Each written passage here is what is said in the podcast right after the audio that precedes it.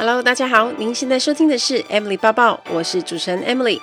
在 Emily 抱抱的频道中，主要会绕着自我成长、工作、职涯、甘苦、世界文化与旅游时事等相关内容。今天的节目就开始喽，请让我带着你的思绪一起飞翔吧。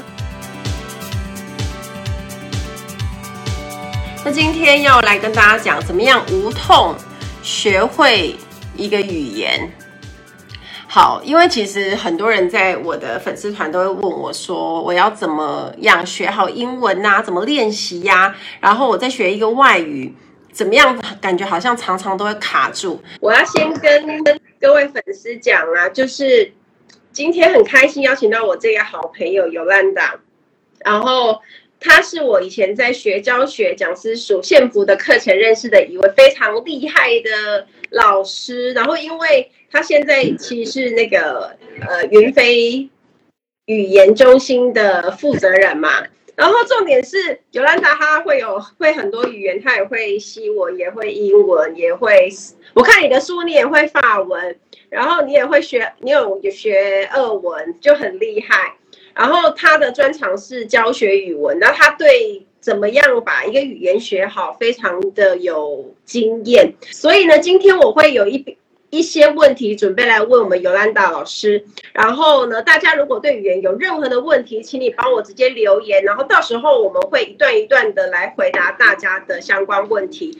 好，那先请尤兰达跟大家简单的自我介绍一下。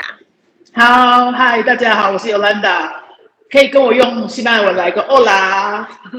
嗯，我是一个西班牙文老师，也是一个中文老师，我的工作呢就是教台湾人说西班牙文。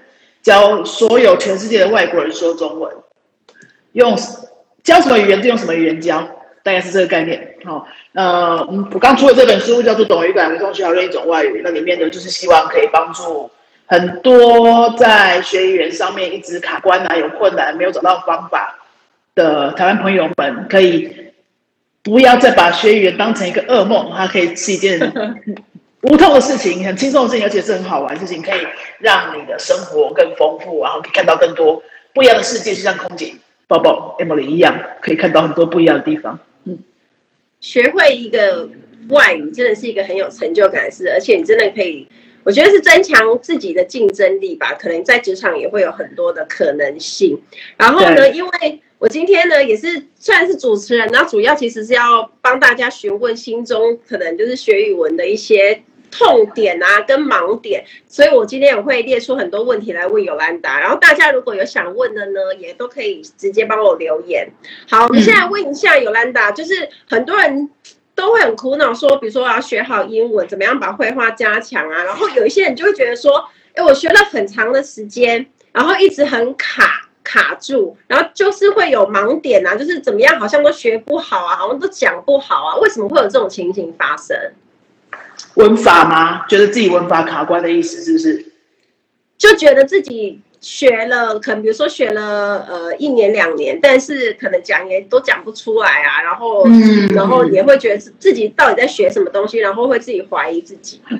大部分的人都是不知道自己会什么跟不会什么。是，对，你可能其实你会了很多东西，你背了很多单字，背了很多文法，然后你。都没有真的去练习讲话这件事情，可是你就会期待说：“哎，我读了好多书，我就应该会讲话。”是不是很多人都会这样想？嗯，我读了好多书，我怎么可以不会讲话？那是因为为什么？是因为我们在学生的时代都会很习惯，哎，我什么东西不足的时候，我就是应该去读书。语言不足呢，我就应该去读书。可是大家没有想清楚的是啊，读书你就没有在讲话，你用 A。的努力想要得到 B 的成果，这基本上逻辑就有点怪怪，有没有发现？哦，你一直在读，一直在读，你会变厉害是什么？就是读啊，语言就是听说读写四个能力，对不对？你一直读就会读变得很厉害，可是说不会变厉害。所以你要说很厉害，应该是把所有的时间都拿去说话，不是把所有时间都拿来读书。这样，大部分的人盲点会卡在这个地方，就觉得我读了很久都没有进步。没错，因为其实多数的人都一直在想说，我要我好像要背很多的单字，然后我要学了，认真学半年，我才要勇敢的说出第一句话。可是重点 重点都不是你背了多少单字，重点是不是你敢讲这一句话，这才是一个很主要的盲点。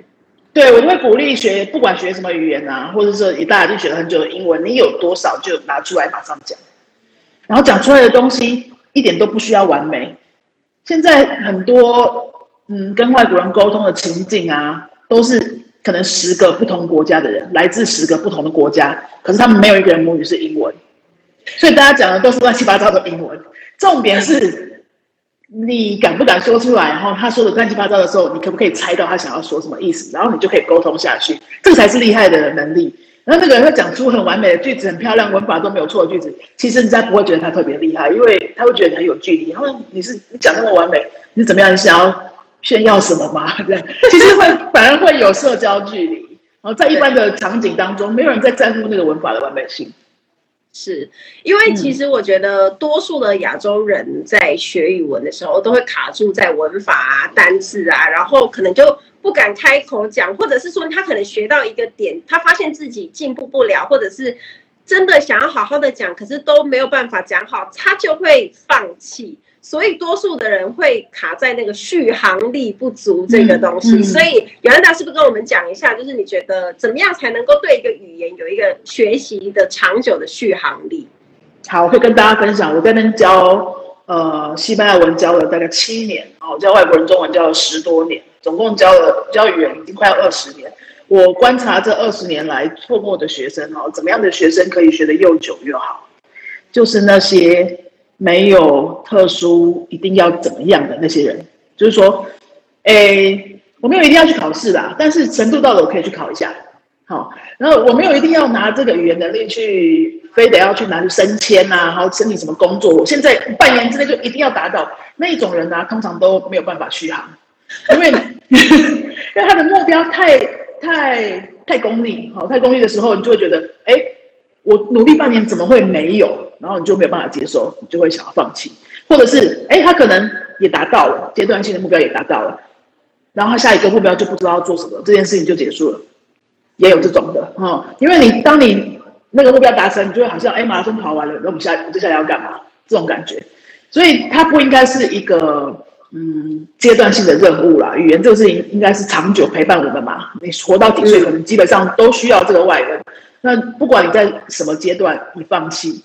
只要半年一年，几乎就会回到基础，再从头来过了。没错，没错，对不对？所以说不能放的东西，它既然是一个不能放的东西，它必须成为我们生活中的一部分，而不是成为某个人生阶段要追求的什么目标。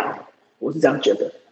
对，因为我我非常认同这个，就是其实你学语言回归到一个初衷，是真的要喜欢它，你对它有兴趣。你才有办法长时间去一直接触它、碰它，而且说老实话，如果你没有一直去去接触它的话，其实你也不会进步，然后你就不会有那么多的输入进来，那你也不会有输出。所以我觉得还是大家不要是为了学而学，而是你应该是真的，他好有兴趣，我觉得这个语言好可爱、好好玩，学起来真的让我觉得很开心。这个的初衷才是让你可以一直学下去的重点。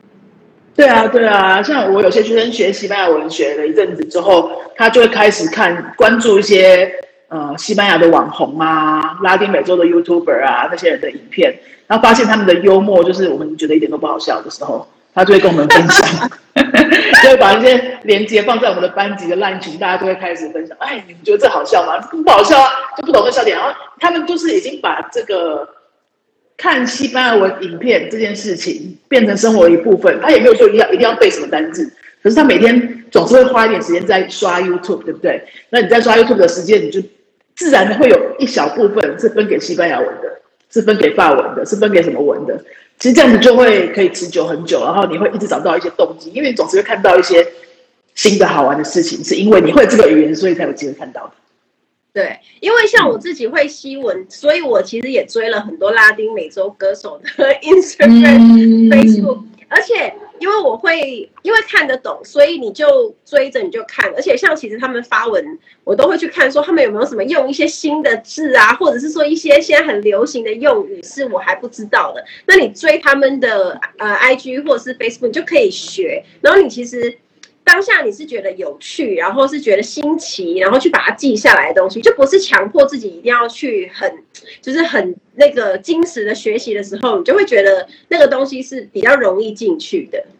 这也是我是我们想要推广的无痛的概念。如果它是一个成，它是如果它是一个生活当中的一部分的话，那你你刷 YouTube 的时候花个十分钟分给发文是要痛什么？没有什么好痛的啊。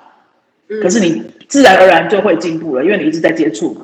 那接下来我想要问一下尤兰达，就是我们常常在讲说有一个好的语感啊，语感是怎么样？就是觉得哦，他语感好好哦，他讲起来就真的很有 feel 啊。那我们常在说的这种很抽象的语感，到底是要怎么建立它，然后才会把这个语言讲好？嗯，谢谢这个问题，我觉得超好。那这个问题。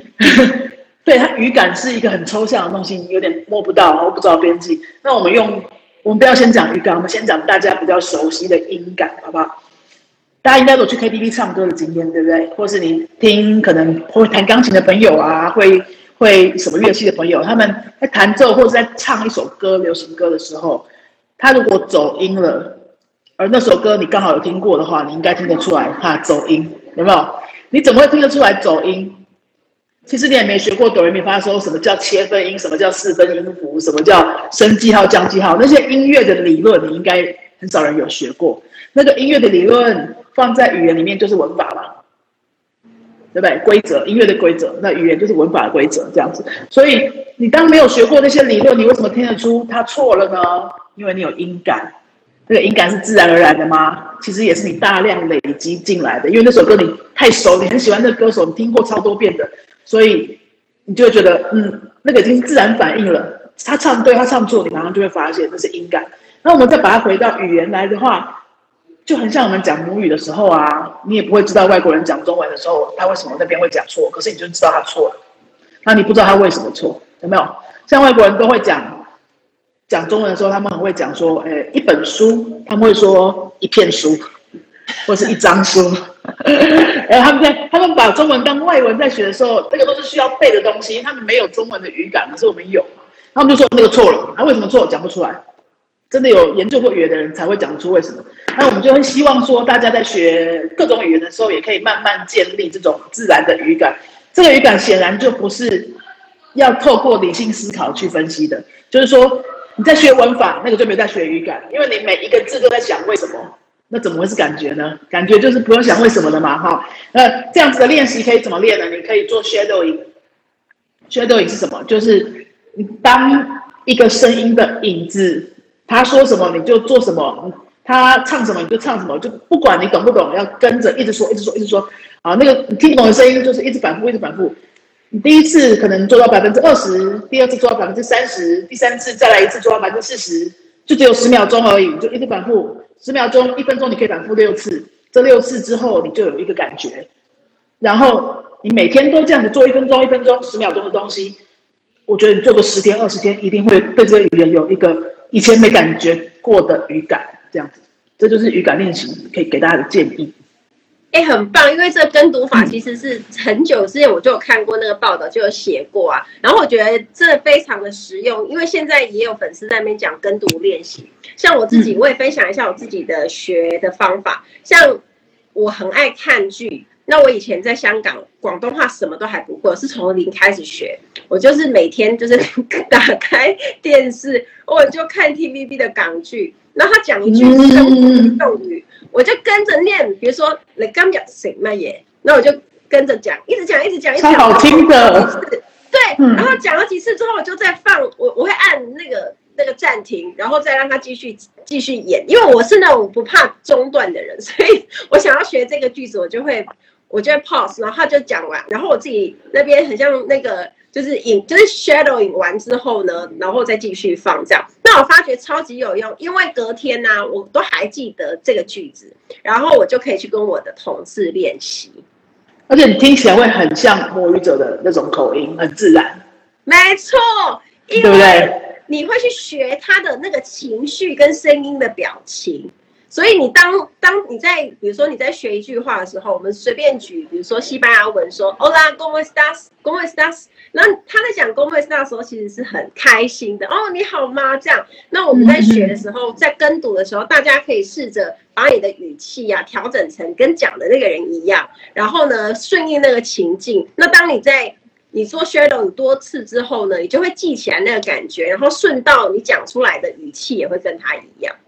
阿美的做法就是超级标准的啊。语言老师们都是这样做的，因为我都是我就是学语言的。我以前我每天都只能接触语言，如果我没有这样做的话，就是因为就是每天都跟着我啊，所以我必须我读书的时候读西班牙文主修嘛，我学了七年，然后我又要读英文，所以其实我每天都在碰这些东西，然后就会摸索出一套比较适合自己的学习法。这还蛮不简单的，因为很多人其实学很久都还是不敢这么做。大部分人会卡在什么地方呢？啊、就是说，很多人会觉得说，我又听不懂，我要跟什么？哦，有没有？哈，他就不敢讲出那，他其实是一个人在房间，他都不敢讲出那句话。那个那个就需要克服一下。一开始啊，就只要一句话，就像刚刚 Emily 说的那样子，就一句话就好。如果你搞了三十秒、五十秒，然后你当然很长，你就觉得很可怕。所以一句话就好了，一句话就把按暂停，Emily 做的那就是标准，按暂停，然后就开始跟。那那句话再再回再倒回来，可能跟个两三次，你差不多就好了。然后可能明天再一次，后天再一次。哎，因为你在跟的时候，你没有在想文法吧？Emily，你有在想文法吗？没有，对不对？你一定没有在想文法，或是它的发音规则那些的，没有。那样子就会很有语感。对。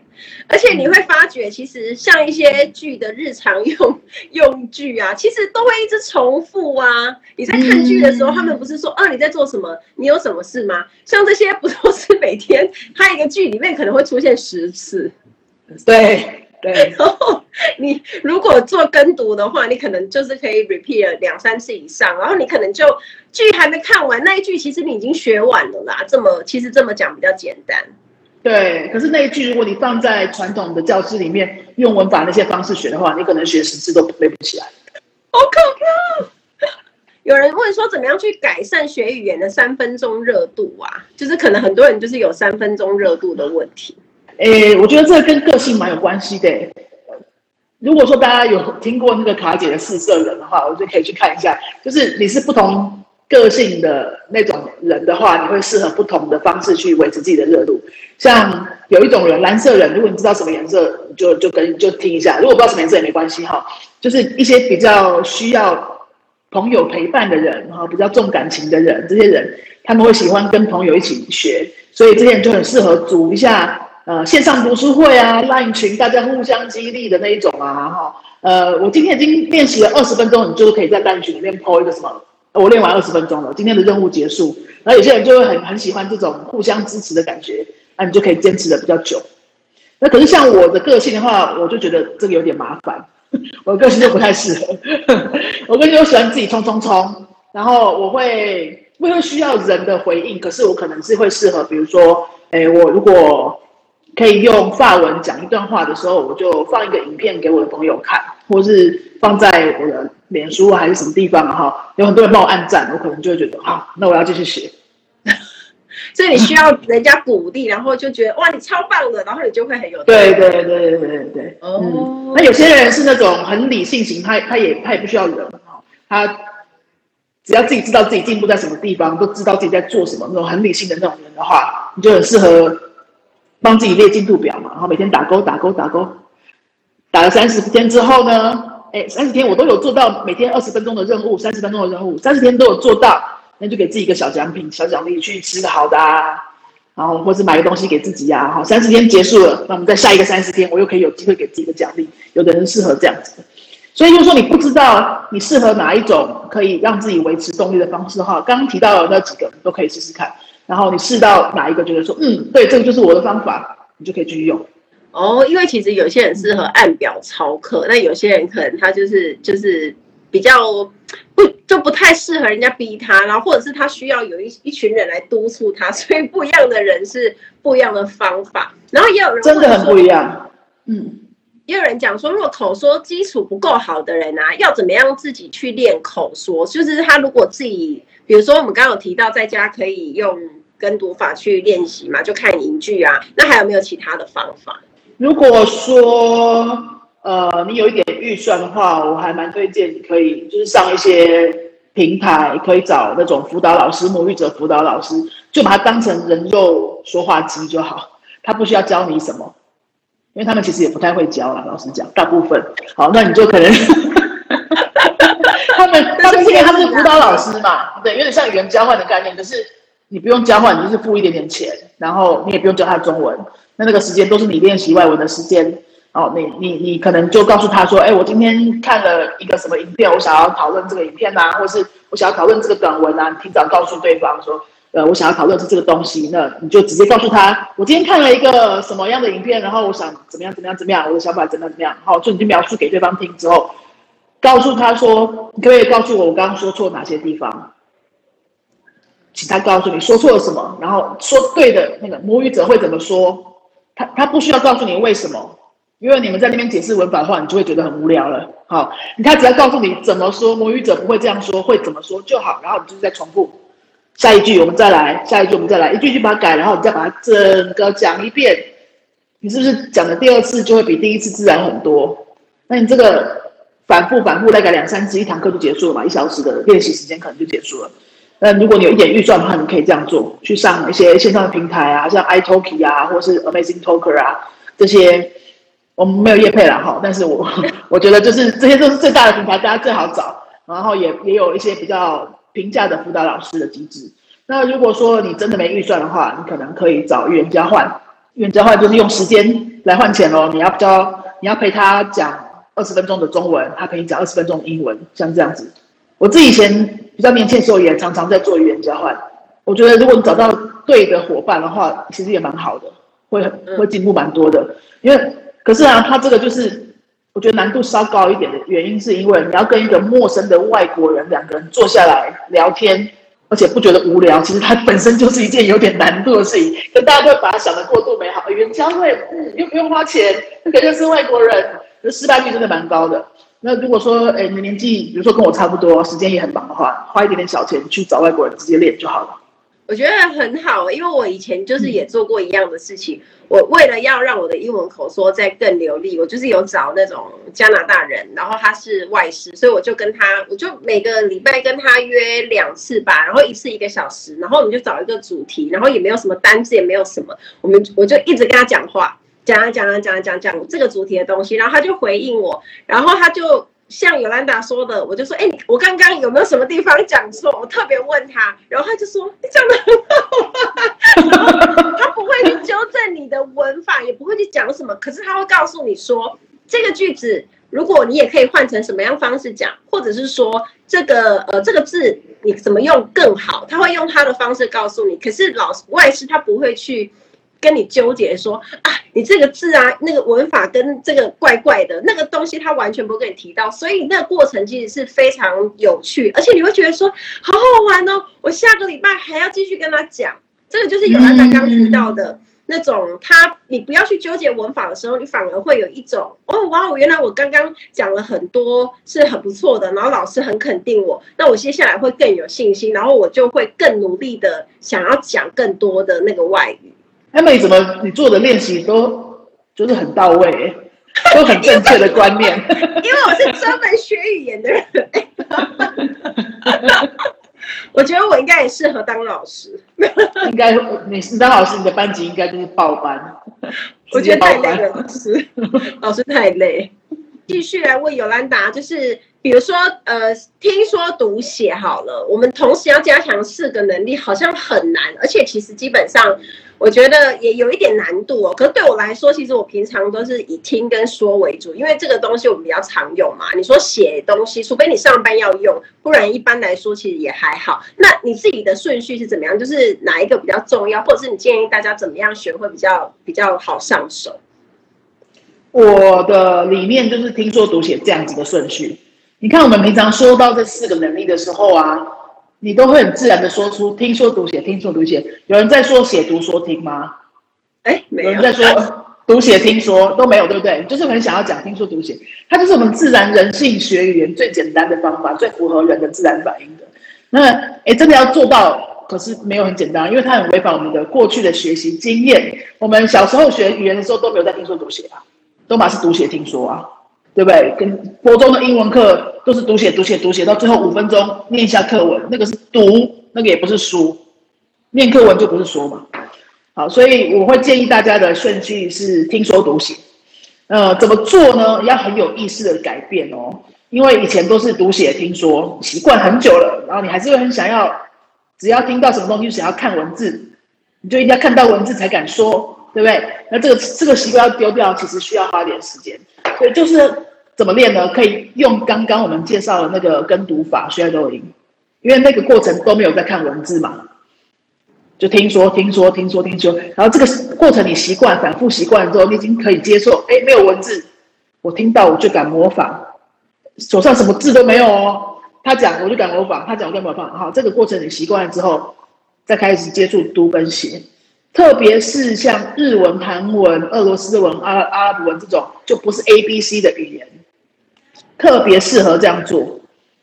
因为如果说这些语言你不这样做，你要把字母先学完，然后再来讲话。你看，你要把一百个片假名、平假名全部都学完之后，你才可以讲。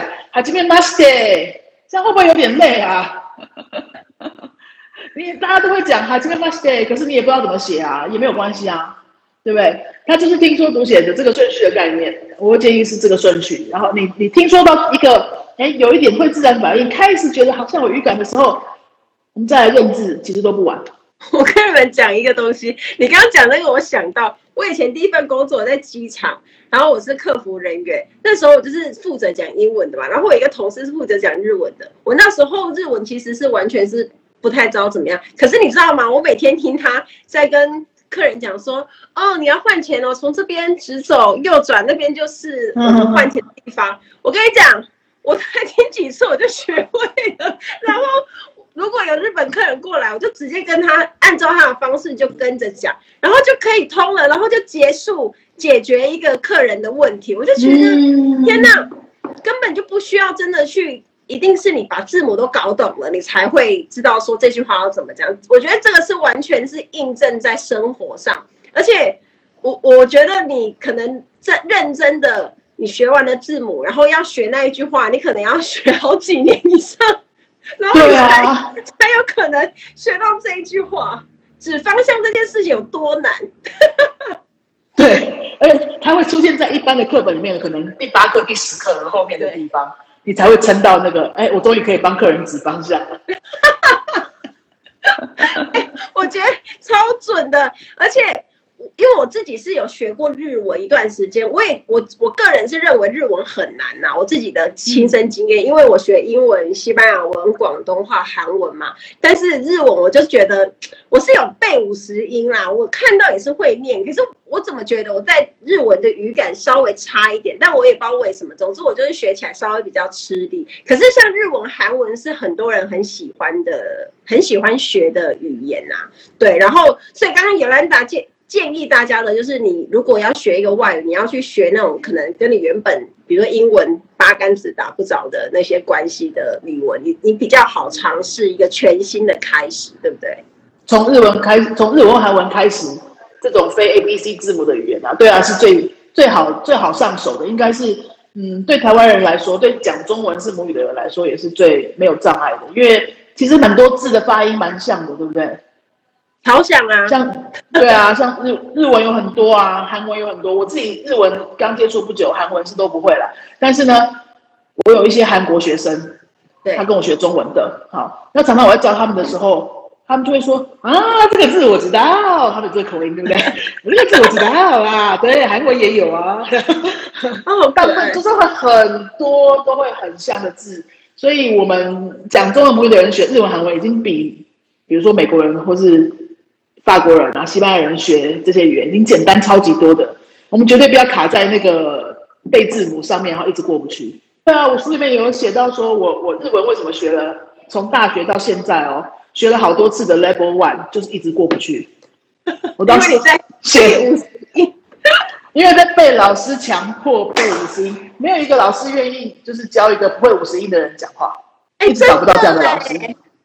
真的哎，真的，而且老师会一直跟你强调说五十音非常的重要，然后平假片假你要先很熟很熟，然后才能够接下来做什么事情这样子。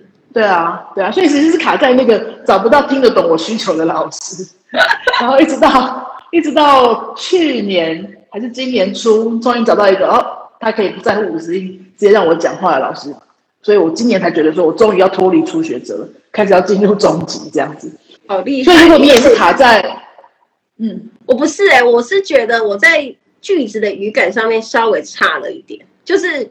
就感觉像，比如学西文，我就是以前我在学，我是听觉型学习的人，所以我学是很快的。我有时候我在课堂上老师讲完啊，我就可以记住那一些字跟那一些东西，我就回家也就不太需要复习，因为我就很专心听，我就是要非常的集中专心，然后我回家就不用再多读的那种人。然后我就觉得学起来会比较快速。一方面，我觉得西文它的发音很简单，然后第二件事情是因为它有很多字跟英文是像的。所以很多的，你可能只要，比如说，比如说它可能字尾只要改一下，就会变成西文。那这样的话，是不是背起来就非常的快速？你也不需要太费心呐。而且我跟你们说，学西文有一个好处啊，就是你在背单字的时候啊，就是你按照那个音去背，你一定背得出来，而且你绝对不会拼错，拼错的几率很低啦，因为它的音是固定的，所以不像英文，它可能。比如说你你你，我随便讲一个字哦，soccer 足球，你可能会拼错。有些人如果不知道，可能就会拼成 K 啊或什么，因为发音的问题。嗯、可是如果是西文，因为它的字都是一样的，你一定就是有办法从那个拼音去拼出来。对，它的发音太规则了，几乎几乎没什么例外。像如果我们这边的学生从什么都不会的来的，他要学会发音，三十分钟就结束了。啊、就可以看，对啊，就看到什么几乎念得出来啦。只是不知道意思而已啊！可是几乎都可以念出来。可是你看外国人，如果要念出这样子一页的中文字，他花多久时间？我跟你讲，好几年。好可怕。但我们学我们学西班牙文是三十分钟，只要方法对的话，就什么都念得出来。好鼓吹大家学西文。你们可以跟 Emily 学，Emily，Emily 可以西班牙文也超好的，大家应该比较想。哎，我学很多年了，讲不好被笑了。那你里面有提到一个自然学习法，这个东西要怎么做啊？其实就是我们刚刚说的那个跟读啦。哦，也是跟读，嗯，就不要去强调什么音标啊、字母那些。对对对，哦，音标，音标真的浪费我们多少人生？以前不懂，以前不懂就乖乖的背音标。你现在以前有背背背过 KK 音标的，要不要留个言？有啊，我就是学这个的。根本没有什么用啊！我就以前觉得说，哎，老师就叫我背，我以前也不知道那个东西要干嘛，反正老师叫我们背，我们就背嘛。我们以前不知道怎么用，也不懂方法。我现在回想起来，那些人生到底在做什么？就 是我现在比较懂学语言这件事情的时候，我觉得音标可以放下，可以放下。然后，嗯，如果是学日文、韩文这些的话，有些人会问说，因为刚好聊到音标，有些人会问说，他会用注音符号去标。那些平假名怎么拼啊？怎么发音长什么样子？这样到底可不可以？对不对？我答案是，如果是过渡时期，一阵子没关系，你就这样子稍微依赖一下，然后过了一段时间，你要有意识的慢慢把它丢掉，不然它就会跟着你一辈子。那你就会一直，它就会一直丢不掉。然后哎，突然你哪一个字没有写上注意，你就不敢讲，就变成习惯。可是如果说半半个月、一个月，你真的觉得。好，这样子读太痛苦了，稍微标一下，我觉得没关系。哦，可以这样子标，因为我也碰过我的朋友是这样子标，但我自己是没有这样标过。就是我就是会去好，就会搞清楚他发音是什么就对了。然后如果我当下没办法搞清楚，我大概就是会像你说的，就是我去听听听，我会很仔细的听说，我甚至会拿那个耳机哦，你知道，我就会一直疯狂这样 repeat 说，然后就说，嗯，是不是呃诶，然后哪里跟他差一点点，然后我是这种偏执狂，就是我会。把它听得很细，然后去纠正自己的发音到底哪里怪怪的，这样子。其实这样的方法是最好的。你这样，你这样就是在就就是很像我们说的那个自然学习法嘛。嗯、你有看过有人学母语学注音，然后你再画一个，你再去发明另外一种符号，把注音的发音标上去吗？就很奇怪啊，而且好累、哦。对啊，那么学母语的时候讲错，小 baby，如果你家里有小朋友，他讲错讲的怪怪的时候。旁边的大人是怎么反应的？是不是就是把对的讲给他听？对，没有啦，不是这样子啦，是怎么样啊？不是，不是，不是一片水哦，是一杯水，然后也不会骂他，就这样过去了。对，那我们学外语的时候，应该要得到这样子的 feedback 才是比较好的，因为你不会觉得有阴影的。哦，好，一杯水，我下次讲一杯水就是这样。因为我上次跟碰到一个像小孩子在学不是很快嘛，然后我上次就是跟一个小孩玩，然后我在考他颜色啊，用英文，然后就问他说，哎，这个是什么颜色？然后他就一个一个讲给你听啊。然后他也是一样，小孩子的自然反应也是直接说，比如说你跟他说 white，white 是白色，然后他就会跟你。White，White，然后你就会觉得，哇塞，他学好快，而且他可能他什么都也还不懂那个 A B C D，然后他就直接可以跟着你一起发出那个音，哎，对啊，对啊，对，其实那个小孩子的学法就是最接近自然学习法的，他不会问你说，哎，W H 为什么会发火，有没有？我跟你们讲，我因为我知道现在有时候会教。学生唱一些简单的歌，比如说生日快乐歌好了，Cumpleaños feliz，Cumpleaños feliz，然后大家就是要去问，Cumpleaños 是生日还是快乐啊？他就一定要全部把它问懂了，他才要开始唱。有小孩子这样学唱歌的吗？这样子太累了，你就先唱，先唱到很像的时候，然后你再去对照一下翻译，不需要有人解释给你听，你其实都可以自己对出来。这就是自然学习法的精神之一，太可爱了。我觉得我们的一个盲点就是，你不要一直去纠结说它是什么意思，不重要，你就先把那个音学起来，然后你之后搞懂之后，你就会自然而然的搞懂哦，它是这个意思。对对，那个搞懂是一个过程，然后你要慢慢去等待那个过程时间去慢慢发酵，不是说我现在先全部搞懂，我才要做下一件事情，那你就会一直卡在那个不懂不懂，我觉得我自己好差，不懂，然后我就放弃。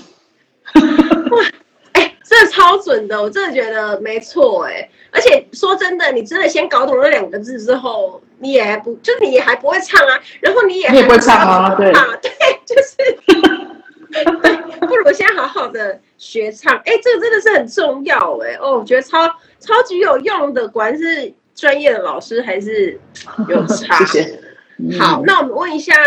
尤兰达，就是有有常常有粉丝问我说啊，哎，要一次学一种外语，还是说一次要学很多种啊？你你就比较专业的看法，你觉得怎么样？大家学起来会比较有趣，然后没有那么有压力，这样。首先，如果你真的想要挑战一次学两种的话，你应该是要对学一种蛮有把握的吧，你才会想要学两种。如果一大堆人都是说学一种都搞不定，你为什么会想要挑战两种？这也是有点奇怪啊。好，那如果是你一种。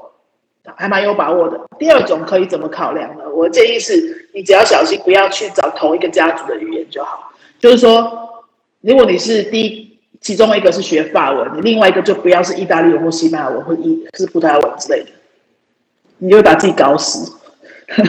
就是你要你要其中一个已经到比如说 B one 中级以上，已经有一点稳定了。比如说西班牙文已经有点稳定了，然后再开始法文，这样子还可以。可是我两个都是初学，然后两个法文跟西班牙文一起的话，那是太难成功了，因为他们太像了。那如如果你真的很想要，哎，你现在超有时间的，你现在可能待业中之类的，很有时间，你就想要两个语言都从零开始的话呢，那你可以比如说是日文加，随随便说日文加意大利文，这两个完全无关，字母系统也都不一样。文法逻辑通通不一样，就是你没有搞过的机会，这样的话还算有几率可以成功。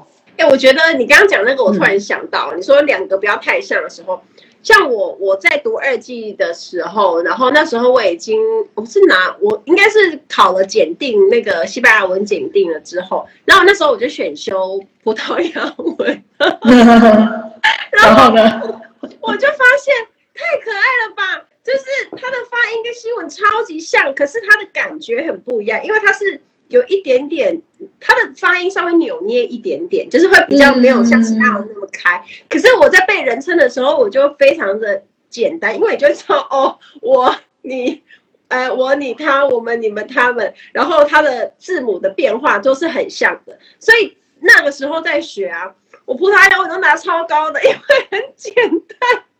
就是我几乎也不太消费，然后只要就是用那个是既有的新闻逻辑去去想它，这样就好。但是可能讲，当然还是会受新闻影响啊。可是至少你在学习的过程，你会发觉哦，因为你原本一个语言已经有那个基础，所以你另外一个很像的，你再学起来就其实反而会是加分的，不会是那种拖累或什么的。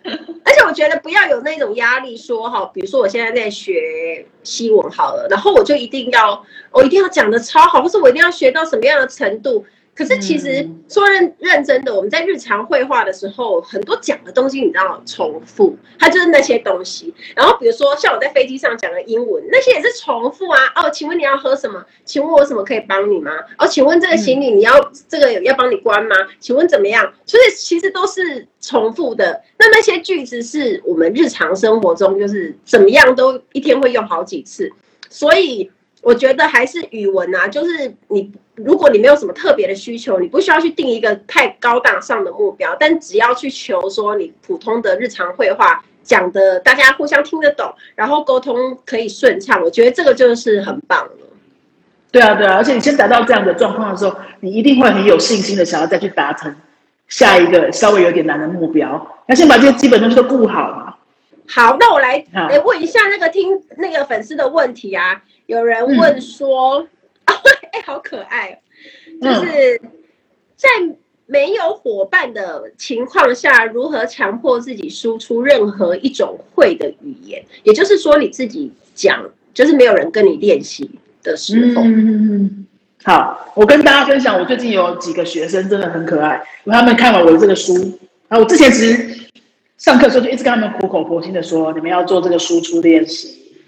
就是你们好好的帮自己拍影片，三十秒一天也没关系，三十秒、二十秒，就是你今天学的这几个句几个句子，他们互相也不会有关联。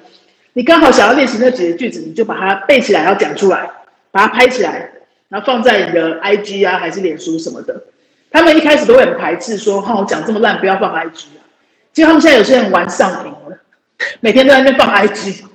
每天是真的，每天他们今天他们每天的第一个句子就会西班牙文讲说，今天是我第十天录影片，我叫什么什么，刚好有一个女生也叫 Emily，然后他就会接下来就会讲两两三句他那天学到的东西，或者他那天的日记，就是把它说出来这样子，那他就把它放在 IG 上，我每天都去帮他按赞，然后其他班上的同学可能去帮他按按赞，因为他就这样子一直，因为有人帮他按赞，他知道有人在看啊，哦，然后。班上还有几个同学也都这样，他们已经维持一阵子了。我觉得那个效果真的才八天十天，流利度已经有差了。那他们也是身边没有其他外国朋友啊，学西班牙文的人也不是很多啊，可能同学也不会天天见面，所以他们就这样子练。所以我建议刚刚在问这个问题的那位粉丝啊，你要不要试试看？就是。非常棒的方法，因为你这样子就是你对着镜头，然后讲一句，就是比如今天的心情或什么，其实就是输出，而且放在那边就是你朋友看得到，你朋友未必听得懂你在讲什么，但是你至少有把它讲出来。对对，那个就是逼自己输出的一个过程，而且你讲的都是你生活上每天在发生的事情那些东西嘛，你会觉得你在练的是有用的东西哈，你在表达自己。然后我也可以跟大家分享，我在大学里面。也有带一些西班牙文课啊，在大学里面的大学生，我从那个零起点，就是从第一堂课什么都不会开始那个学期哦，那个学期他们的学期的期末任务就是要经营一个西班牙文的粉丝页，应该说整学期的任务啦。他们一学期都要分组，然后呃一个月之后就会要拍一个，比如说介绍台湾的一个食物，用西班牙文讲出来，然后要打字幕说出来这样。第二个月可能就是要去。呃，找到一个外国人去访问他，问他五个问题之类的，好拍影片这样。所以他一整学期都在用这些很简单的陌生的外文在输出，那是一个强迫输出。可是他的那个基本上题目是有趣的，要跟他生活有关系的。到学期下半学期，居然就有阿根廷人、秘鲁人那些讲西班牙母语的人，就直接私讯我们说：“我觉得你们的影片很棒啊，我可不可以跟你们练习中文，找你们语言交换这样子？”啊。然后他们就非常有成就感，说：“哇，真的有外国人看得懂我们介绍台湾的东西。他们那个简简单单的西班牙文就已经在推广台湾了。”哇塞，好厉害哦！所以我觉得，如果在听的朋友们啊，你不管你在学什么语言，你就可以用你在学的这个简单的语言介绍台湾啊，对不对？就是让，比如说你学日文的话，然后你讲一下台湾的一个什么好吃的东西啊，或是有趣的文化、跨文化的差异啊什么的，随便什么都可以。三十秒、四十秒的那个影片，然后你用日文把它讲出来，就可能哪一天有日本人来看到，就来跟你交朋友。真的，而且。而且真的，你会吸引那个地方的人，或是看得懂那那个语言的人来。像我自己常喜欢用西文去留一些讲西文的人 粉丝团，或是爱。有时候我会偷偷看到。然后呢，像我常我的偶像是 Messi 吧，所以我去那里就会跟他加油干嘛的。然后之后就会有一些讲新闻的人来，他来私讯你说啊，哦，原来你讲西文吗？然后他想跟你聊天或者什么的。然后我觉得这个就是强迫输出，而且对对对对。或是用写的，它都是一种方式。你不要去嫌说哦太简单呐、啊，或者是说好像也没讲什么，会不会很不好意思？可是只要是你可能透过讲的方式，或是写，然后你就是呈现出来，那其实你就是一种输出。而且对你来说，你可能那个句子你写出来的那个句子，你就会牢牢的记在心里。我觉得这个是、嗯、我我觉得是很有效率，而且其实是比较扎实的一种学习啊，就是不会想说好像。就是你学了好久，然后你其实都没有真正的去应用，或者是你就是觉得自己没有成就感，所以我们做的这些动作都是在去建立自己的自信心跟成就感，这样子才可以学的比较长久。嗯。对，而且你会觉得说你做出来的东西真的有人在看，它是有用的，它真的被摸鱼者会看到。你搞不好，搞不好你做一阵子，真的有什么国外的一些合作机会啊，或是旅游的机会啊，什么会找上你，这都很难说啊。你就不会再觉得，哎、欸，我怎么学半天都没有用？好，那我之后要拍西文的影片，嗯、期待。就是，然后自己很辛苦，还要在下面那边上字幕，然后就是非常辛苦。我觉得上字幕是，如就不要上字幕了，因为其实西方国家都没有在上字幕的、啊。但是要要让台湾人看得懂。因为如果你讲西文的话，哎、欸，你讲西文，然后让让讲西班牙文的人看得懂。就好，就不用管台湾。你把你的，你把你的个人网红事业推广到拉丁美洲，对不对？好，这是我的梦想。我我希望有机会可以推广。哎，好，那我来继续问一下尤兰达。很多人会觉得说、嗯、背单字啊好难哦，是不是要背两千个、三千个才够用啊？就单字量是要在什么程度才算够啊？要要怎么样去增加它？首先，先请改掉“背单字”这个词。不要再背了，没有什么好背的。呃，单字不是背的，单字是用会的，就都不是什么背会的。那如果你已经比如说在工作了哈，职场人士，你更加的没有时间去单纯的做背单字这件事。嗯，背单字我们想象中的就像我们高中考大学那时候有没有？就一个单字表在那边一直抄、一直写，然后一直讲，对不对？那个单字单独存在的时候是没有意义的。你你可能背一大堆跟科技有关的字，然后跟什么环保有关的字，这些。它单独存在，你不会用啊，啊，没有意义。所以你要你要学的是用单字，不是背单字。你说要多少的量呢？我都不太相信说什么两千字、两千单字那种书，然后你把两千字背起来，你就会很厉害。如果你背两千个字，你还是不会讲。你要把单字变成有意义的句子，然后在真实的情境里面把它用出来，几几个字才有用呢？其实真正像刚 Emily 说的，在空服员服务的这段时间的对话，搞不好就一两百个字而已，你就已经可以足以做一个英文超强的空服员，对不对？那像比如说，那比如说以我的英文来说好了，因为我现在教现代文，我英文其实没有很常用，可是我的英文会一定会需要用到的字，可能也就是那一两百个，是什么呢？是有讲英文的国家的学生来我这边报名中文课的时候，我要跟他介绍课程。可是我们的学费是这样这样这样，你可以选这个课、这个课、这个课，然后这可以上多久？报名手续是怎么样？怎么样？那些东西在一两百个字把它讲了。我那个这个话题我可以讲得非常的顺。哪一天另外一个学生要跟我用英文聊半导体，我当然是不会啊。对，所以我觉得那个不要去纠结说是一千字、两千字什么，那个没有太大意义，因为你的一千字跟别人的一千字一定是不太一样的一千字。一个。贸易公司的业务要的一千字，跟一个旅游导游要的一千字是一定是不一样的一千字。好，所以所以不需要纠结那个，你只要去想说你的生活当中会需要用到那些东西，你是不是可以用我们刚刚提到的跟读法啊、自然学习法啊、哈听啊、输出啊、天天输出这些东西，去把它累积起来，把你要的那些东西都累积起来，这样就是你就会觉得你就应该就觉得目的就达到了，你也你会觉得英文还蛮好的这种感觉。哎，对，我以前在为了要准备考多译啊，我还特别买那种单字本，你知道，就是写说多译必读什么什么商业的两千个单字，然后我打开，然后就看了几页，我就开始爱困，然后就想说，就是这些单字什么时候会用啊？然后我就是觉得说，硬记也不是记不起来，可是你就会觉得说，那这些学的我是为了检定没有错，可是。认真的，你在一般的生活当中，你真的不会用它，你不会用它，就你是为了考试记起来，你之后还是会忘掉，它就是留不住在你的脑子。对对对，如果是背的东西，真的它不会留，它不会留在你的长期记忆里面，你就是考试考完就就直接忘掉了，那你何必呢？因为现在我们也不需要为了追求什么分数，特别不是要考大学。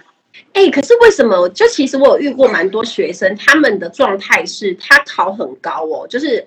可能多益八九百分以上啊，九百多，可是口说完全是比我跟我想的落差其实是蛮大的，是不是因为他都是太 focus 在准备那些单字跟文法，变得很会考试，可是因为太少去讲了，反而不知道怎么讲，是这样吗？对啊，因为像多益啊，还有日检，有没有？他们的考法都一样嘛，都是只有考听力跟阅读，就两个大题啊，他没有考说，也没有考写啊。所以你要把这个考试应付好的话，你是不是完全准备半年，半年都不需要开口讲任何一句英文，你都不需要讲，你只要看到然后有考试策略。现在不是有很多那种考题班吗？我跟你讲，我去参加过那样子的师资训练课，就是有一些师资训练课训练老师怎么教考试班那种，那个真的是走火入魔到一个极致，就是他们教我们说，你不需要教学生真正的那个语言。本身的那些事情，你只要告诉他，看到这样的题目，你就应该要选 B 或 C。看到怎样的题目，你就可以把怎么样东西删除掉，类似这种考试技巧。教我。我超讨厌。你要你要考什么？没过来，我是说，居然有这种这种策略，难怪很容易高分。对啊，那所以在那样子的策略训练下的学生考高分。他当然是不会讲啊，他都在搞策略啊，他没有真的在学语言本身这个东西，他可能那一篇文章也没有办法真的看懂，但是他很快的可以抓出来答案要从哪边找，找到这样的答案之后，你就是删去把，A 跟 B 先删掉，这样子这种的。哈，那很可惜啦，我们不知道这种策略的，在考试的时候都会很辛苦，就是真的要去看，你知道吗？就是真的。不会不会不会，你们那个。那样子的投资才真的可以在你的人生当中有一些意义，因为它会留下来，它它就真的成为你的语言能力的本身，就是会会进步。那那些只有专注在考试策略的人，他真的考完就是没有了，都是浪费的。像我们以前，因为我待的公司是外商，然后我们都是全英文。我们以前最早其实是没有要求英检的，我们都是因为考试是全英文去考，他就能够马上知道你的英文口说在什么样的程度，而不要，而不是用比如说多译你要。至少七百五才能够参加考试，这种像台湾的这种标准，因为它就是给你一个你你一个检定的门槛，就只能证明你可能呃读跟读跟写有到这个 level，可是它没有办法去测你真正的口说能力。可是像外国公司就不太会去特别这样限制，因为他知道说还是要我真正的跟你面对面听你说，我才知道哦你的英文怎么样这样。对对对，像我知道有一些拉丁美洲国家，他们他们。在工作面试的时候，他都不会想要看你的考试检定，哎，语言考试的检定，不会说要你哎跟履历附上去，你你英文考过什么分数吗？他们说不用啊，那个没有用，因为面试的时候就直接跟你讲英文就好了。那个时候，如果你真的只是用考试策略在准备分数的那些人，就直接 GG 了，对不对？对，对，你考九百分，结果你面试的时候讲不出一个自我介绍，那不是很？但有时候其实我觉得，嗯，我们都要追求就是口说能力应该要足够。可是因为像比如说你要申请一些学校，它还是必须要有一些比较门槛，所以变成是说大家在学习的过程当中，你可能要去兼顾，就有点像是哦，我我考试 OK 了，可是我我要去顺便照顾到我的口说。当我今天要去出现在某一个面试场合，可能是职场的，可能是商业场合，你想要争取一个机会，至少那个时候你的口说才不会。就是不太，就跟人家比就落差很大，就会容易失去机会。对对对，然后大家也真的也不要觉得说，如果我只是没有去管考试策略，然后我就是专心的练口说，好像真的在学语言这件事情。可是那考试到底要怎么办？考试还是要顾他，那怎么办？那我就是反过来跟大家说明，如果你真的都有好好的去，真心的去把这个语言本身学起来，然后不是为了一些策略，为了一些技巧去学，你就老老实实的练那些基本功，然后去练跟读、练语感，然后呃练口说能力，这些东西都累积起来之后，你其实只要花一点点时间，你就已经有那个能力去准备考试了。因为你真的在学这个东西，你是打基本功，是学真的，不是不是学那些表层的。好，那些东西你累积起来了，你去准备考试，你是比那些没有这些累积的人准备要轻松很多的。你不要以为说，哎，你没有去好好的准备考试会输给人家，一定不会的。哇，超棒的！哎，我觉得聊语言好多聊不完，根本就是你知道超多想问你。我觉得我之后要弄一个学语文的系列，然后我们可能就是请一些学语文的人，然后我们就可能。比如说两个人一起拍影片或什么的，我觉得这样很不错，你觉得嘞？当然很好啊！如果有这么有影响力的 KOL 会来 推广那个语言，就太棒啦！因为因为一定很多很多在关注你的粉丝们会也有这样的困扰。那听到很越他们听到越多不同的面向的成功学习方式，或是失败经验，什么都好，都是很有帮助的事情。而且，对你刚刚那个例子，你刚刚那个点子，我觉得超棒哎、欸。今天的这一集其实也会收录到我的 podcast 节目里面，因为我觉得有太多非常有含金量的东西，而且 Emily 很会问语言的东西，问的都是很到位的。因为我觉得我收了很多的讯息，都是可能跟你也差不多，就是大家会问到语言的瓶颈跟盲点，其实还蛮像的。所以，因为我自己也是对语言学习非常有兴趣，像我现在，我去年有学韩文嘛，然后因为后来。那个的关系，我停了一阵子，可是我还是没有，就是我虽然没有老师，但是我是在看那个韩剧，然后就是开双字幕，然后我就是用听的，用听的去学，然后我就会刚刚讲的一样，我就听到这一句说：“天哪，这句也太太到地了吧！”就立刻暂停，然后就学他的口气讲一次，然后每次我在。如果说有空的话，我我会趁比如说午休，然后吃饭的时候赶快看一下，然后就是立刻就是学个一两句。我就觉得，其实你就会跟这个语言一直有在接轨，然后你有在接触它，然后你又有娱乐的效果，所以其实整个学习，即便你现在没有老师的状况下，但你的语文其实一直在进步。因为你刚刚讲的那段，就好像有点像谈恋爱的概念，对不对？就是你要跟。你要跟你在暧昧的对象，那或者是刚结刚刚开始谈恋爱对象，你就要每天联络一点点啊，想到的时候就联络一下啊，聊个一下子啊。可是也不要搞太久，你不会，你不会一个礼拜都没见面，然后就要连续三天都腻在一起，二十四小时不分开。然后有些人学语言就是这样，有没有？就是哎，我一个礼拜都没有碰他，两个月没有碰他，然后我现在卯起来一一天八小时，连续八天都这样。然后就觉得为什么没有进步？因为你这样子是不健康的关系，很快就会分手。对，太久没有联络你，你暧昧对象。对，他一阵一阵子没有联络的话，一联络又要黏在一起很久，那不健康。哎，真的哎，而且我即便我学了这么多年的西班牙文，我我那时候毕业的时候，新闻我觉得是非常能力就是非常好，而且还比英文还要好。然后，可是我后来久了没有用，之后就觉得天哪，有一个很简单的单词，我怎么卡那么久？然后就会觉得说，会会说出去也太令人那个笑掉大牙。可是就是这样子啊，因为语言你就是你不去碰它，你就生疏；但是你一去碰它，很多东西就会变得信手拈来，这就是非常现实的道理。因为我我我自己做跟读是。比较就是小篇幅的，我不太会就是找一篇大文章或者是一个电影，我通常就是句子句子方式记。可是我下次要试试看你说的这种，就是那个爷爷的那种，呃，到了就很腻的时候我就换，然后再换下一篇，然后之后我再回来看第一篇。我觉得这个方法应该会是学的，应该会蛮快的，因为我觉得一个很大的原因是因为你在学第一篇的，呃，你第一次念那时候的，就是你第一篇文章的时候，你已经有一点熟了。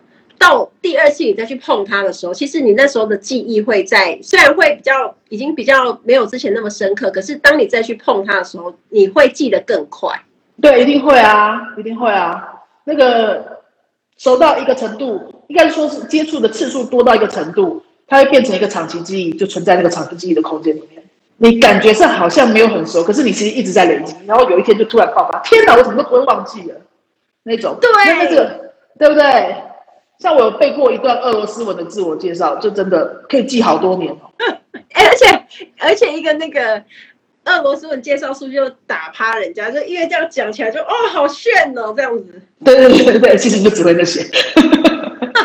我跟你们讲，有一次像像我刚刚一直在，我突然想到一个东西，就是有一次我飞洛杉矶的时候，然后那个时候。就是我去超市，因为在洛杉矶啊，西文是非常的常用，很很多人在讲。然后其实要讲英文，然后就我是要去买水，然后我就在排队，然后大家就就我就听到说前面的人就一直在讲新闻，说 “Una botella”，“Una botella”，就一瓶水这样子，然后我就说，哎，这里不是。讲英文吗？怎么所有人都在讲西文？然后后来我就自己觉得说，我现在讲西文就逊掉了啊，讲英文我就逊掉了，所以我就立刻讲说，una botella por favor。然后就你知道吗？就所有现场的人，大家都在讲西文，根本就没有一个人在讲英文。我就觉得那个环境实在是太好笑了。我也是在洛杉矶有一个类似的经验，也是洛杉矶，我去转机啦，然后在那边停个两三天。我停完两三天，我就要回到多米尼加去工作。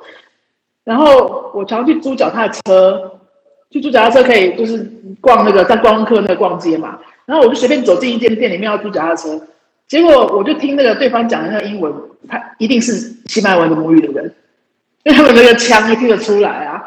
然后我就试着跟他讲西班牙文，说你是你是哪里来的这样，de dónde eres？他说他是哥伦比亚的，哥伦比亚人啊。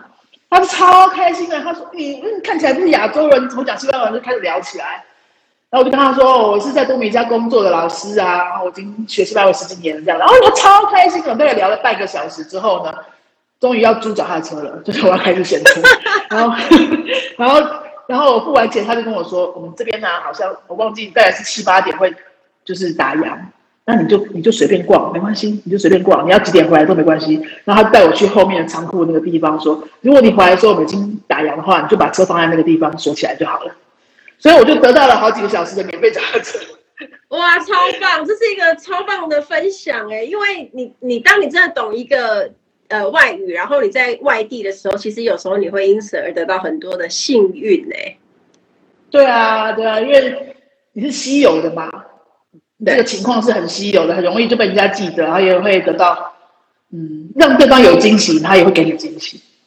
对，好哦，那今天很谢谢大家收看我们的直播。那除了要推尤兰达的书，其实我也要推一下我的书，一定要，一定要。对，比泪水更美的是重新开始的勇气与自信。现在我们两本书在外面，在各大通路啊，然后还有呃书局都买得到。那希望大家今天呢，听完这个直播，你对。怎么样培养语感，然后要去怎么样找到自己的动力跟热情，学习一个语言，让自己的续航力更长久。有一些学习，然后我期待之后可以再跟尤兰达老师拍更多影片，因为我觉得语言就一个小时都聊不完，我觉得可以聊三天三夜。但是我们要把它分段分段去进行，不然的话 大家都不用睡觉。不然的话，就像我刚刚说的，男女朋友不健康的关系。对，就是一天天黏太久。对，我可以规划一下那些用用西班牙文讲的什么系列哈，然后也、欸、也把那个也把那些我们这边的外国人拉进来。哎、欸，可以耶！他他们会讲中文，还是只会讲西文，还是他是讲别的语言？都有，都有，都有。你要、哦、你要那种中文很烂的，还是中文不错的都有。好哦，哎、欸，好哦，好哦，谢谢大家今天收听，然后时间晚了，谢谢 Emily 睡觉。好，那谢谢大家，嗯、谢谢尤兰达。谢谢茉莉，还有谢谢空姐抱抱的朋友们，谢谢，大家学习愉快。如果是上网买书的话，如果是上网买书的话，可以两本一起买就可以抽免运。哦，真的吗？好，对，可以抽。好，请大家多多支持我们的书，我们下次见喽，拜拜，拜拜。期待大家跟我分享。听完今天的节目，如果有想法和问题，欢迎到我的粉丝团或是 Instagram 找我，只要搜寻空姐抱抱 Emily 就可以找到我。你也可以截图这一集的节目，分享到你的 Instagram 的现实动态上面 tag 我，让我知道你有在收听，也让我知道你对 Emily 爸爸的看法哦。最后，感谢大家收听这一集的节目，真的非常的感激哦。如果你喜欢今天的节目，也欢迎帮我在 iTunes 评分中留下五颗星的评价哦。我们下一集再见喽，拜拜。